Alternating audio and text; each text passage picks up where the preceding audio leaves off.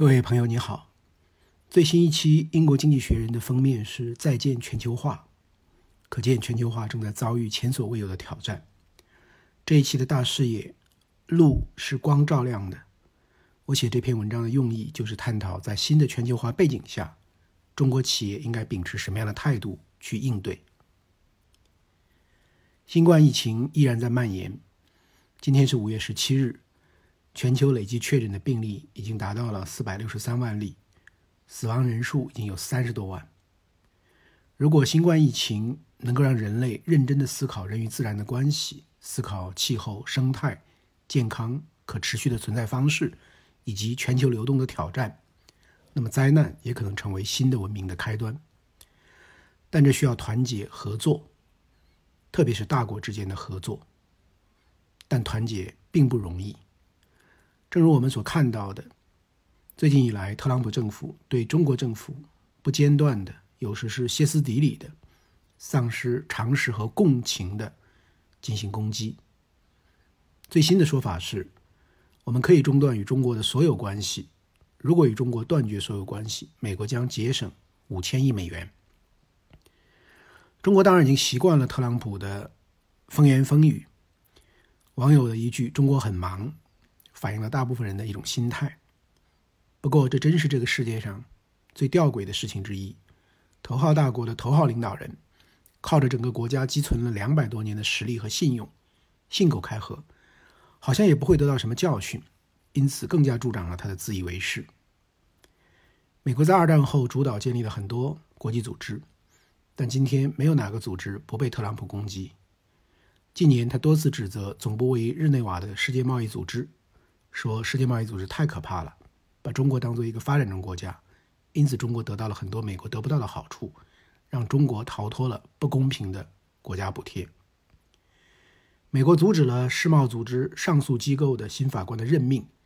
导致其停摆，无法对各国之间的重大贸易争端进行裁决。所以五月十三日，任职七年的世贸总干事罗伯托·阿泽维多宣布。将于今年八月三十一日卸任，将第二个任期的时间缩短了一年。他说：“WTO 可能并不完美，但是必不可少。这是使我们远离丛林法则盛行的世界的原因，至少在贸易方面如此。”其实，特朗普的每一次傲慢与伤害，暗中都标注着代价，只是何时还、如何还、谁来还的问题。国家形象变成了个人赌注，随便透支。在更深的意义上，还让人思考：在民粹主义和制造假想敌流行的今天，四年一次的投票还是不是可靠的纠错机制？选票和纠错之间能不能划等号？不过，我写这篇文章的目的并不是针对特朗普，只是希望探讨，在新的全球化变局下，中国企业怎样去应对。不久前，我和曾任商务部跨国公司研究中心主任的王志乐教授进行了交流。他对全球产业链的发展做了三个阶段的区分，就是讲规律、讲规则、讲信任。第一个阶段是在冷战结束之后讲规律的阶段，传统的跨国公司逐步转型为全球公司，按照成本、规模、效率等要素特点，把企业的价值链延伸到全球。此时遵循的是生意的规律，就是看哪里有资源禀赋与比较优势、规模效应与成本优势、竞争机制与效率优势。投入产出与效益优势等等。这阶段最经典的例子应该是奥巴马在硅谷访问的时候问乔布斯：“苹果一年七千万部 iPhone，三千万部 iPad，几乎都在海外生产，难道这些工作岗位不能回到美国国内吗？”乔布斯回答：“iPhone 四就要上线了，要做一个重大修改。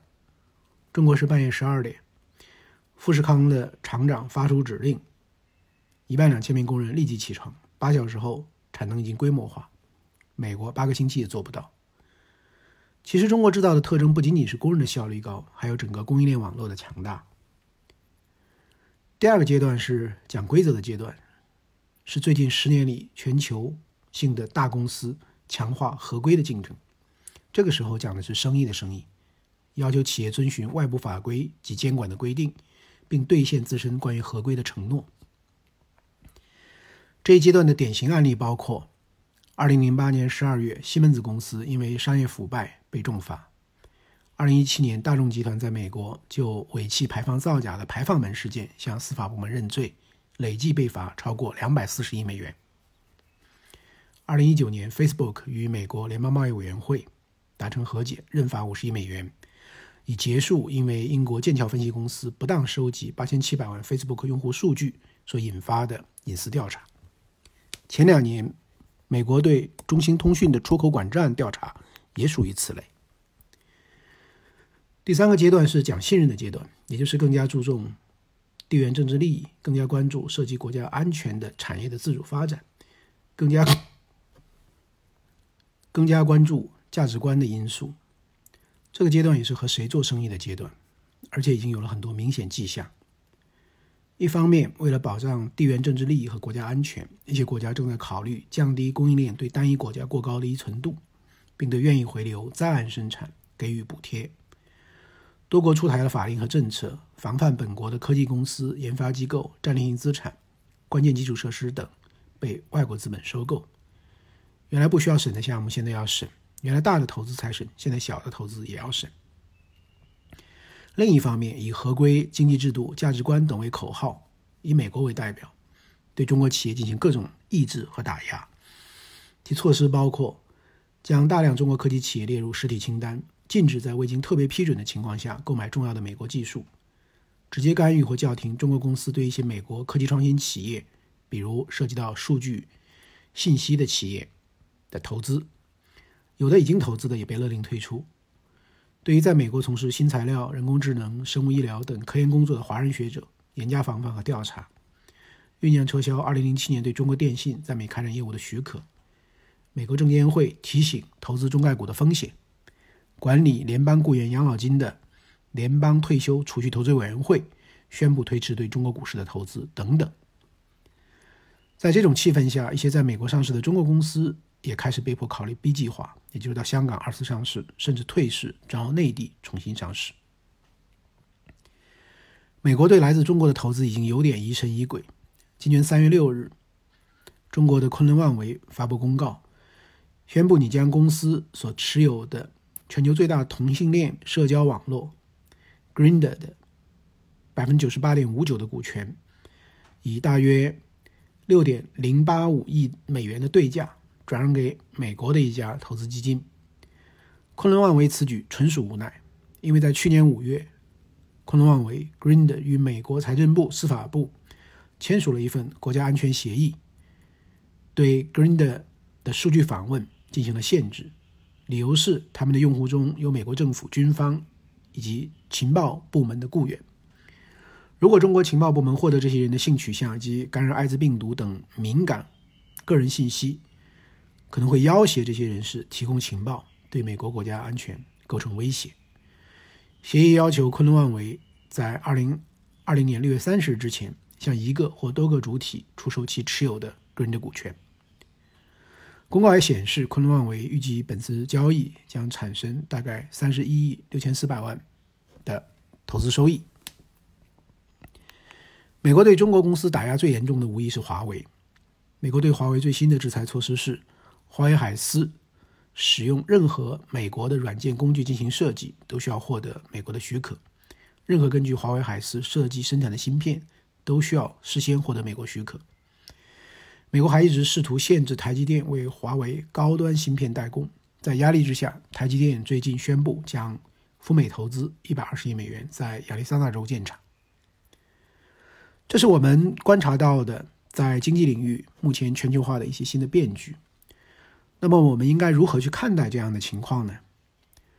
首先，我觉得客观来说，一个国家基于自身的安全考虑，对供应链进行调整，在效率和安全之间保持平衡。降低产业链过长、过细、过于对外依赖所带来的不稳定和脆弱，这是一种正常的选择。美国有不少智库提出，美国需要强有力的国家战略，加强那些关键到不能倒的技术产业，支持关键技术研发，对先进制造的关键构建给予税收激励，为国内的生产规模扩大提供资金，增加法规监管的力度等等。这都是美国在反思经济金融化。制造外包化之后的必然调整。其次，必须看到的是，美国有的时候讲的并不是规则和信任，而是政治，是从政治和意识形态上毫无依据的抹黑中国企业，以此耸动视听，为打压创造条件。最近几年，美国很多的媒体，包括素负盛名的《华尔街日报》、《彭博商业周刊》等，发表了多篇主题先行、缺乏依据的报道，试图证明中国企业在偷窃美国技术，并影响美国国家安全。其中最轰动的一篇是2018年《彭博商业周刊》关于中国军方情报部门打入美国服务器生产商 Supermicro 的中国生产供应链，将米粒大小的间谍芯片植入其生产的服务器主板。由于这些服务器被卖给近三十家美国最大的互联网公司、科技公司和政府部门，因此中国情报部门可以通过芯片窃取高度的机密和敏感的信息。但这篇文章引用的十七个信源全部是匿名，当事公司 Supermicro 也矢口否认产品曾遭入侵。苹果公司和亚马逊公司更是在报道发表的当天就公开声明，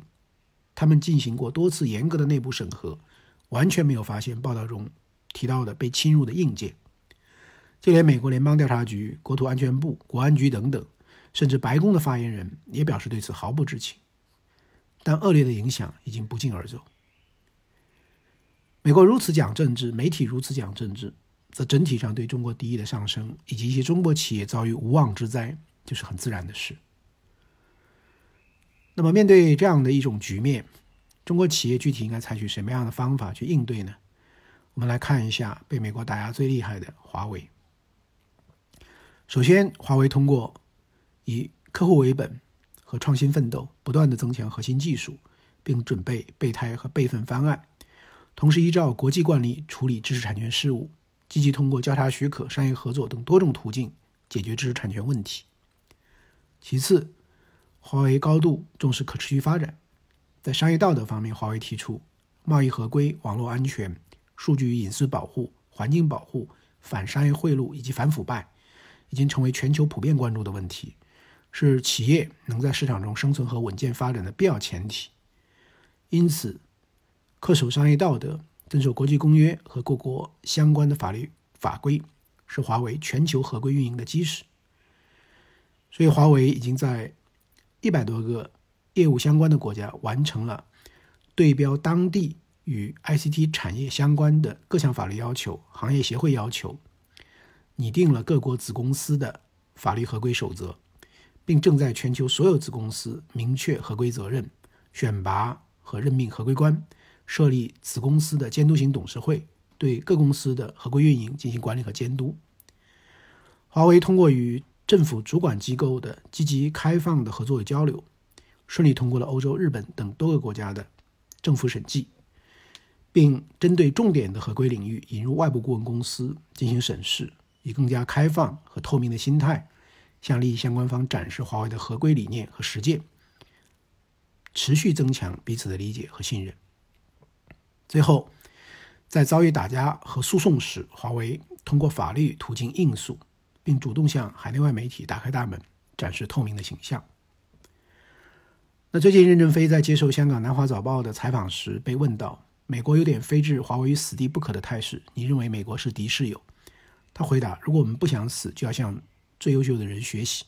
即使对方反对我们，也要向他学习，否则怎么能先进呢？科技公司不先进就一定死掉了。制裁华为只是美国少部神少少数人意见，他们不代表美国人民，不代表美国的企业。我们和美国的企业的合作还是很认真的，不能有狭隘主义。还是要认真向美国学习，因为它最强大。在谈到美国商务部的实体清单时，任正非说：“美国公司也要生存下来。现在我们还是大量购买美国的器件，只是如果美国政府提高标准，有一部分就不能买了，这些就要替代。”在被问到有什么话想对特朗普说时，任正非说：“人类要共同奋斗，共同为人类服务，这是我们办企业的最终目的。”我觉得这就是一个胸怀世界的公司的选择。既然我们不想躲在自己家里，要到别人已经雄霸几十年、上百年的世界市场上分食，并依靠实力最终取而代之，怎么可能轻而易举？怎么不会备受打击？这就是命，但冲过去就会天降大运。从全球商业文明和消费者福祉的角度，华为的了不起在于，它用知识的创新和更高的性能以及更好的服务，为人类信息技术的发展和互联互通做出了贡献。为了这样的使命，华为面对美国依然采取了学习、借鉴、合作的态度，这是真正的自信。一拍两散很容易，用气斗狠也不难，难的是在更高的维度上选择文明、选择长远，聚焦那些旨在提升核心价值和创新能力的事。其实历史会证明，今天美国对中国公司的打压方式，即使是站在维护美国利益的角度，也不是明智之举。中国企业的成长是挡不住的。这是由中国的市场规模、人力资本、后发学习效应等因素共同决定的。面对挡不住的力量，维护美国利益的最好方式是通过规则、标准、知识产权、文化、资本等等最大化的分享这种成长，而不是将其阻断。在美国商务部宣布对华为的制裁后，有接近中国官方的媒体称，如果制裁成真，中国也会激活实体清单，制裁高通、思科、苹果，不买波音飞机。中国当然需要有反制美国的措施，但其实也不必针尖对麦芒。中国买美国产品是公平交易，对中国是有好处的，干嘛不买？如果制裁高通，也不要忘了中国的 OPPO、vivo、小米已经走向世界。如果他们买不到高通的芯片，在世界市场的竞争力会下降，市场会萎缩，间接也会导致他们在中国的零部件供应商进入衰退。所以反制也要讲策略，要聪明的反制，不逞鲁莽之强。中国最大的政治是民族复兴和现代化，我们要用更高远的、更符合全球消费者利益的态度去看待和处理很多的摩擦和冲突。要相信公布唐捐，天道酬善。同时，我们也必须看到，在全球化发展中，各个国家对于外资外企都提出了更高的合规要求，也对利益相关者和对利益相关者负责的更高的文明要求，都反对机会主义。打击污染、洗钱、贿赂、项目舞弊、走私逃税、财务造假、侵犯隐私、剽窃知识产权、罔顾劳工权益等等行为。这方面，一些中国企业或多或少还存在这样那样的问题，被别人指责打压，有时也不冤枉。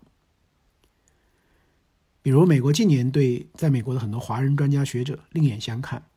这反映了政治扩大化、意识形态极化等问题。但我们也有值得反思之处，比如有的专家长期在两边同时任职，有些是主要领导岗位的实职，同时拿工资、拿研研究经费，而且申报不全，防火墙缺失，这就难免给人抓到把柄，觉得这些专家是在利用美国的条件进行技术腾挪。中国企业从大到强大，到令人尊敬的伟大，并获得全球认可，这还是漫漫长路。但如果用文明的光照亮前面的路，照亮自己的心。我们就会更谦卑、更合规、更平和、更开放、更自强。最后总结一下最近关于全球变局、中美关系和中国的文明选择的新的思考。第一，全球化变局的核心是美国的变化。美国仍是超强的国家，但特朗普所代表的方向越来越令世界不知所措。与其说是美国的实力在衰落，不如说是美国的精神在退化。所以长期看，中国理应自信，也要有定力。人民币要成为世界的轴心货币，这是需要强大的实力和国际信用，以及世界对中国价值观的认同作为后盾的。我们自己要做的事情还很多，还要聚精会神，不可自满和焦躁。第二，开放和和合作仍应是中国面对全球化变局的主基调，这是中国发展之需，也是世界发展之需。我们仍然应该抱着开放的善意。尽一切努力保持和世界各国的接触与合作，特别是绝不放弃和美国各界的接触与合作。共识是通过接触产生的，合作在互利中才能长久。中国也应该为建立新的中立的国际合作秩序努力，为此和主要经济体之间需要有互相妥协的精神，否则世界将会无序，中国自身也将受害。国际社会有大量公共议题，只有通过集体参与才能更好解决。如环境、气候、安全、移民、人权等等，也包括公共卫生，这都是中国的用武之地，对中国自身的发展也有裨益。第三，中国国内经济环境的开放、市场化、法治化、公平化大有潜力可挖，应该深化改革和不断创新。以民企的三公待遇为例，最近很多企业家都在议论一份报告，报告显示，去年一月一日到今年四月，国企与民企分别新发行公司债三万一千四百零六亿元与两千三百六十八亿元，也就是国企发的新发的公司债是民企的十三倍。国企发债的扩张与民企发债的持续萎缩形成了鲜明的对比。又如，在当下的社交媒体上，经常充斥着比较极端的洋中以外情绪。这种情绪和对贫富分化的声讨相结合，让不少身份为外籍的民营企业家惴惴不安，担心有朝一日被清算。我觉得一个伟大的国家应该自有其向心力、凝聚力。我们希望企业家都拿中国护照，但应该平等对待那些换了身份的企业家，只要他们为中国经济发展做出了实实在在的贡献。我们要相信，通过努力，中国护照的含金量会越来越高，越来越有吸引力。这样的前提只能是切实保障人权，提升人们的安全感和获得感。还想特别指出的是，在出版、教育、传播等领域，对于国外先进知识、学术的输入应该更加积极和开放。例如，中国有些出版社通过多年的国际版权合作，已经具备了和国外出版社同步出版学术著作的能力。这种能力应该发扬光大，而不应被削弱。第四，中国企业在走出去的过程中，要努力实现。讲规律、讲规则、讲信任的统一，践行商业文明规则和可持续发展理念，力争成为中国软实力的正向输出者。不能把国家层面的必要斗争当成自己某些不当行为的挡箭牌。明明是不合规的问题，却要打上国家牌、民族牌混在一起，这影响了国家形象。和修昔底德陷阱理论相类似。亨廷顿关于文明的冲突的理论最近又开始流行，但从深层次看，很多冲突并不是文明的冲突，而是文明因素和不文明因素的冲突。正如导致近三千名平民死亡的九幺袭击，无论从哪个角度看，都不是一种文明和另一种文明的冲突。真正的文明是和而不同，而不是有你无我、你死我活的。经过改革开放四十多年的进步，中国已经有相当的基础。攀登人类新文明和命运共同体的制高点，我们有条件为全球做出更大的贡献。